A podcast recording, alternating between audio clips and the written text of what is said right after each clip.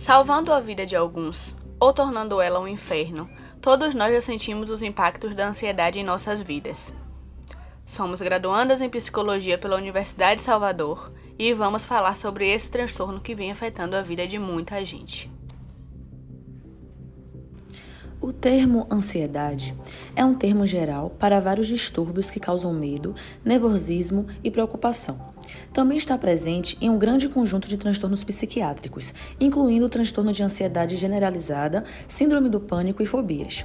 Apesar de serem doenças que muitas vezes são diferentes entre si, todas apresentam angústia, uma disfunção relacionada à ansiedade e ao medo excessivo.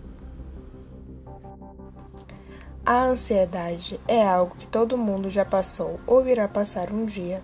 É uma reação normal a uma ameaça ou a um estresse psicológico. Porém, algumas pessoas vivenciam ou já vivenciaram de forma mais intensa em determinado momento da vida, podendo ser patológica e comprometendo a saúde emocional. Isto é, quando a ansiedade ocorre sem que existam motivos objetivos reais e proporcionais para isso. Dizemos que ela é patológica. Uma maneira prática de avaliar se é uma ansiedade normal ou uma patológica é basicamente avaliar se é algo com curta duração, autolimitada e relacionada ao estímulo do momento ou não. Segundo a Organização Mundial de Saúde, o Brasil é o país mais ansioso do mundo. Cerca de 18,6 milhões de brasileiros convivem com o transtorno, sendo 15% dos adultos e 9% das crianças. Entre as crianças e adolescentes, o transtorno mais frequente é o de ansiedade de separação, e a distribuição entre os sexos é equivalente. Transtorno da ansiedade da separação é um dos principais tipos de transtornos da ansiedade pois crianças com TAS sentem um medo excessivo em relação ao afastamento dos cuidadores. Ela é diferente do apego normal.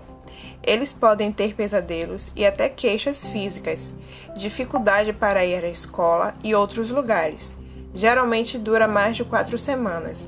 Estudos sugerem que crianças que apresentam ansiedade de separação podem desenvolver transtornos de ansiedade, como pânico, por exemplo, na vida adulta.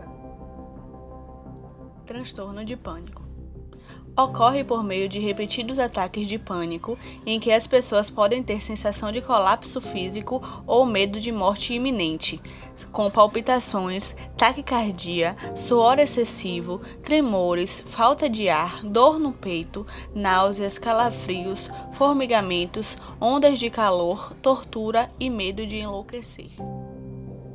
Os transtornos fóbicos.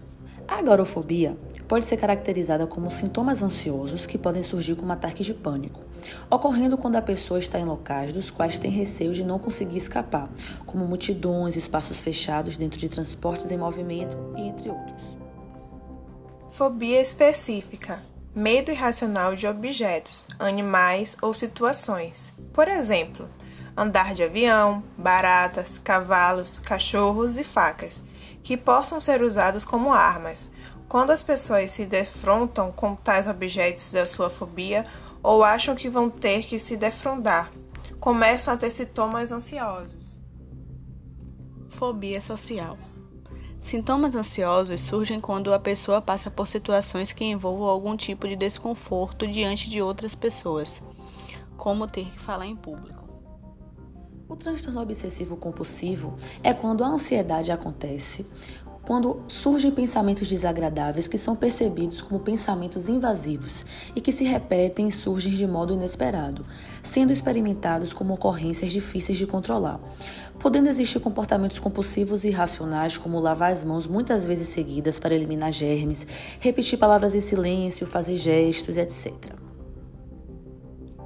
Já o transtorno de estresse pós-traumático surge após o acontecimento traumático que passa a ser vivido mentalmente com muito sofrimento. Alterações no sono, a hiperventilância, sobressaltos exagerados, a irritabilidade também, explosividade, dificuldade de concentração, comportamentos de evitação, dificuldades de relacionamento social e alterações nas manifestações de afeto.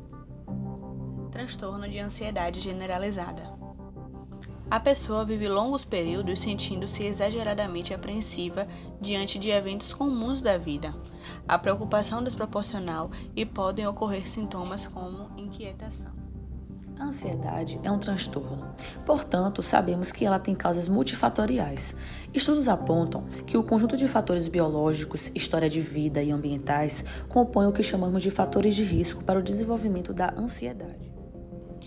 Já os biológicos são fatores genéticos, que podem resultar em maior sensibilidade a ameaças, alterações na amígdala e na química do cérebro, com níveis reduzidos de serotonina, noradrenalina e dopamina.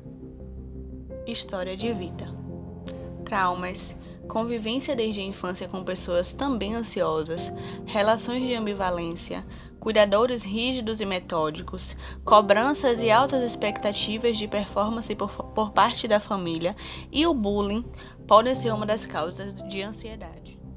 Ambientais tipos de profissão, ambiente de trabalho, carga horária de trabalho, dificuldade financeira, falta de lazer, de atividade física e de interação social fora da rotina. Falando um pouco sobre tratamentos, as crises da ansiedade se intensificam com o passar do tempo. Ela não é abrupta e repentina como uma crise de pânico.